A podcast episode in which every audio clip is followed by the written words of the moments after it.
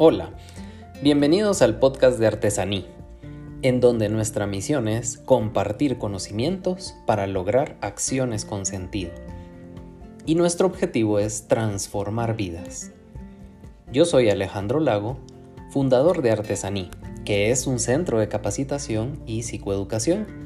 Tengo 16 años de experiencia en el campo de la psicología clínica y soy catedrático universitario. En el episodio de hoy, hablaremos sobre un tema muy interesante, el cual es la autoeficacia personal.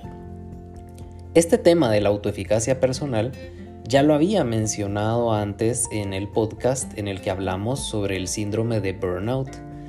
Sin embargo, hoy pues vamos a explicar por qué esta autoeficacia es importante para el desarrollo adecuado de una persona. Muy bien. Iniciemos explicando a qué se refiere este concepto.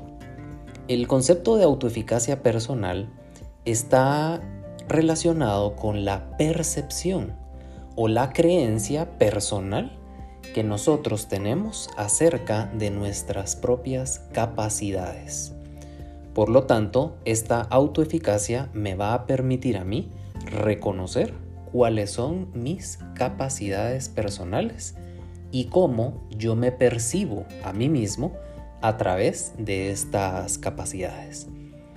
Por lo tanto, la autoeficacia personal actúa sobre nuestros pensamientos, en la forma como nosotros pensamos, sobre nuestros sentimientos, cómo nosotros sentimos acerca de lo que pensamos. Y, por ende, también va a actuar sobre nuestro comportamiento o nuestras conductas. Por lo tanto, la manera como yo piense y sienta va a moldear o va a influir en mi comportamiento. Y esto es parte de la gran importancia que tiene este concepto, ya que si yo tengo una mala percepción acerca de mí mismo, tengo una mala creencia acerca de mis capacidades, mis conductas se van a ver afectadas de forma negativa. ¿Por qué? Porque siempre voy a pensar que no soy capaz o que no puedo hacerle frente a las situaciones que la vida me va presentando.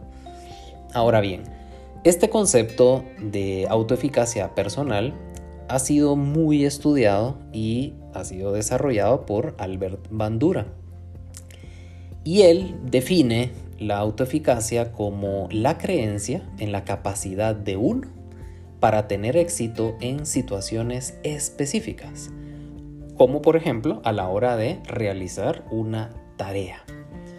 Por lo tanto, la autoeficacia desde el punto de vista de Bandura va a jugar un papel muy importante a la hora de definir cómo una persona se acerca a los objetivos a las tareas o a los desafíos que debe de afrontar a lo largo de, a lo largo de su vida. Veamos lo interesante que hay detrás entonces de este, de este concepto. Si la autoeficacia tiene que ver con la manera como yo voy a enfrentarme a un objetivo, a un desafío, a una tarea que debo de realizar, si yo percibo esa tarea de una manera negativa o a través de una emoción o un sentimiento como el miedo, como el temor, pues lógicamente mis conductas se van a ver afectadas por la manera como estoy yo percibiendo esa, esa tarea. Por lo tanto, es muy importante que las personas logren desarrollar de una mejor manera este concepto de autoeficacia en sus propias vidas. Debes preguntarte, ¿cómo te percibes tú frente a los retos, a los desafíos que la vida te pone? ¿Qué piensas acerca de alcanzar los objetivos que te has trazado en la vida? ¿Los ves como posibles? ¿Los ves como difíciles, pero posibles? ¿O los ves como imposibles? ¿Verdad? Como que si tú no tuvieras la capacidad de poder alcanzarlos o de poder desarrollar cada una de las fases o cada uno de los pasos para poder lograr alcanzar ese objetivo que te has trazado. Aquí entonces radica la importancia de este concepto. Depende de cómo haya yo desarrollado mi autoeficacia, será la manera entonces como yo me plante frente a las tareas, desafíos, objetivos, obstáculos que la vida me coloque para poderlos resolver o, por el contrario, para huir de estos. Por lo tanto, de acuerdo con la teoría de Bandura, aquellas personas que tienen una alta autoeficacia son las personas que saben y se perciben como personas que tienen un buen desempeño. Por lo tanto, si yo me percibo como alguien que puedo llegar a tener o que puede llegar a tener un buen desempeño, esto me va a permitir que yo me proponga para realizar tareas difíciles. En lugar de huir, en lugar de evitar, en lugar de no querer atreverme a sobresalir. Y esto explica por qué hay personas que se atreven a hacer cosas más grandes, mientras que hay otras que prefieren estar detrás del escenario, en donde nadie los observe o en donde nadie los tome en cuenta para retos difíciles. Por lo tanto, desde el punto de vista de Bandura, entonces aquellas personas que se animan, que se tiran al agua, que están dispuestas a enfrentar estos retos grandes, son las personas que han logrado una mayor autoeficacia personal.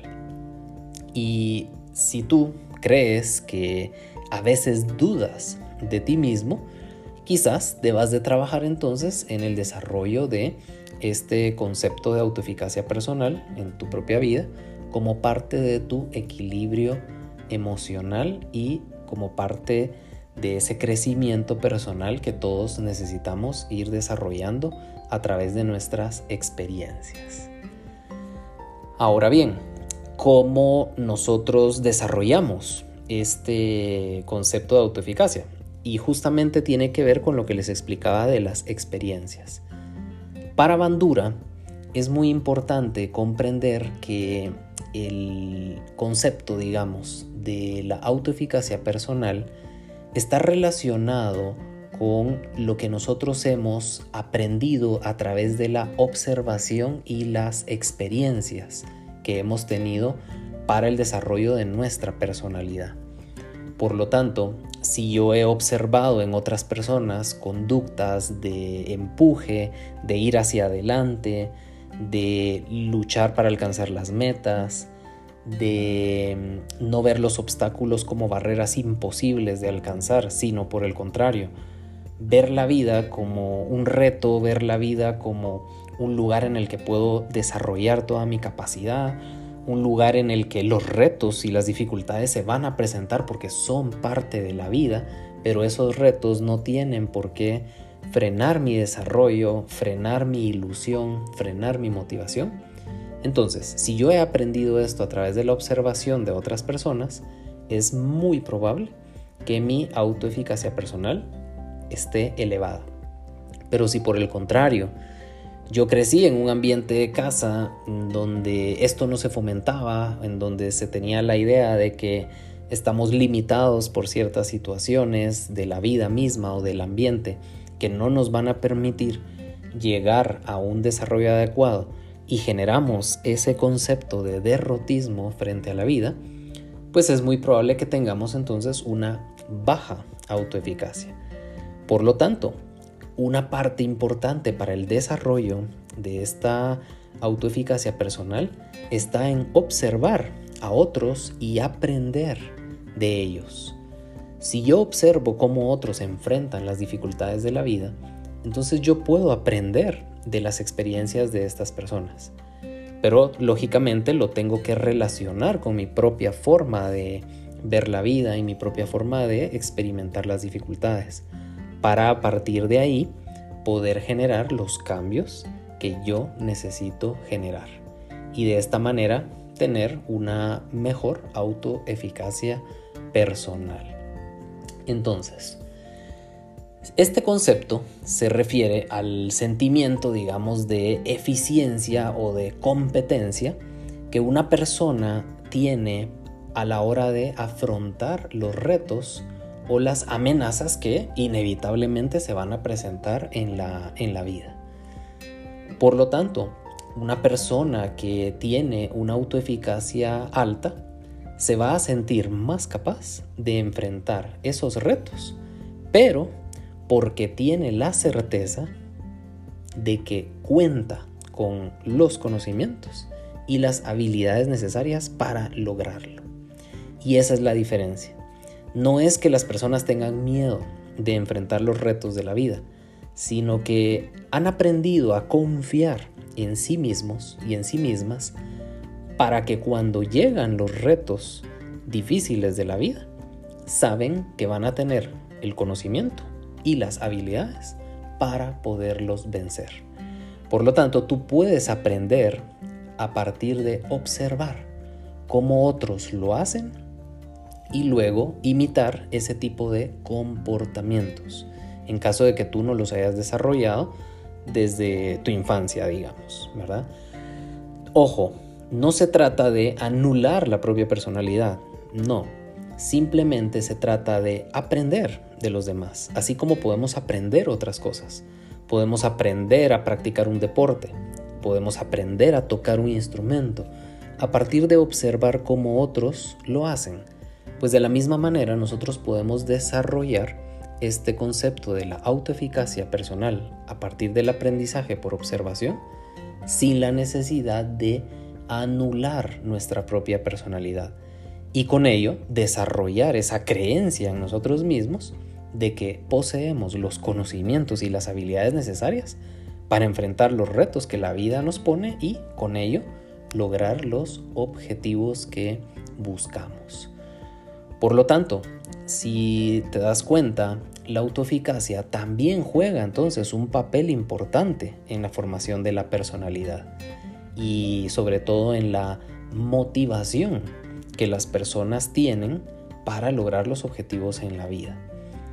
Por eso mencionaba antes que no se trata de anular mi personalidad, sino que se trata de seguir moldeando mi personalidad para aprender a confiar en mí, en mis capacidades, en mis habilidades y con ello lograr desarrollar un nivel de motivación alto para no darme por vencido frente a los distintos obstáculos que la vida me pueda presentar. Ahora bien, desde el punto de vista de la autoeficacia y la teoría de la motivación, debemos entender que nuestra motivación está regulada eh, de cierta manera por la forma como nosotros pensamos. Pero también debemos tomar en cuenta las expectativas que nosotros podemos tener acerca de la vida. Y nos presenta esta teoría tres tipos de expectativas. La primera se refiere a las expectativas de la situación, en las cuales las consecuencias son producidas por eventos ambientales independientes de la acción personal. Entonces, una de las expectativas es esta, la expectativa de la situación. No depende de mí, ¿sí? depende de lo que suceda en el ambiente. Por lo tanto, yo debo de entender que hay cosas en la vida que no depende de mí cambiarlas, pero eso no significa yo no pueda lograr alcanzar un objetivo. Veamos el segundo grupo de expectativas, las expectativas de resultado. Estas se refieren a esa creencia que podemos nosotros tener de que una conducta que nosotros ejecutemos va a producir determinados resultados. Y esto es importante, porque entonces acá sí depende de mí los resultados que yo quiera lograr. Si yo sé que ejecutando ciertas conductas en mi vida voy a obtener ciertos resultados positivos, entonces yo puedo provocar esos resultados. No se trata de una cuestión de azar, no se trata de una cuestión de suerte, se trata de pasar a la acción. Y a eso se refieren entonces las expectativas de resultado. Y el tercer tipo de expectativas, las expectativas de autoeficacia percibida. Esta se refiere a la creencia que tiene una persona de poseer las capacidades para desempeñar las acciones necesarias que le permitan obtener los resultados deseados. Por lo tanto, no se trata entonces solo de producir conductas. Para que yo pueda producir una conducta, yo debo de haber generado en mí esa creencia de que tengo las capacidades para poder ejecutar acciones que me lleven a lograr resultados. Si te das cuenta entonces, la autoeficacia personal es un elemento muy importante en la vida de nosotros como seres humanos, pero nadie nos lo enseña. Nadie nos dice cómo este elemento puede ser una pieza clave a la hora de separar aquellas personas que van por la vida sabiendo que pueden lograr las metas y los objetivos que se proponen y aquellas personas que se dan por vencido demasiado rápido frente a los primeros obstáculos que aparecen y no porque los obstáculos sean insuperables. Si te das cuenta, el concepto de autoeficacia personal tiene que ver con la percepción que tenemos de nosotros mismos. Los obstáculos no bloquean nuestro avance en la vida, sino que lo que bloquea ese avance por la vida es la idea personal que tengo de mí mismo o de mí misma. Por lo tanto, te invito a que trabajes en tu autoeficacia personal. Cambia la forma como te ves. Comienza a fijar tu atención más en tus capacidades y no en tus debilidades. No te juzgues de manera severa por no tener una habilidad bien desarrollada, sino que Dedica ese tiempo que utilizas para juzgarte, castigarte, para poderla trabajar y desarrollar de una mejor manera. Entonces, no pierdas el tiempo castigándote, invierte ese tiempo en desarrollar y dominar aquellas habilidades.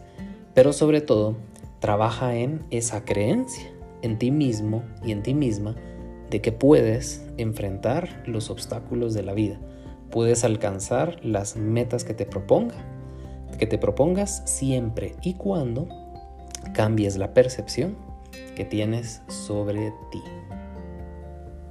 Muy bien, los invito a la reflexión del tema que hemos compartido en este episodio y a buscar siempre su equilibrio emocional y su crecimiento personal. Si desean más información sobre nuestros talleres y cursos, pueden visitar nuestra página web www.artesani.com.gt o contactarnos a través de nuestras redes sociales encontrándonos como Artesaní Consultores. Les espero el próximo martes con un nuevo episodio de nuestro podcast. Que tengan un excelente día.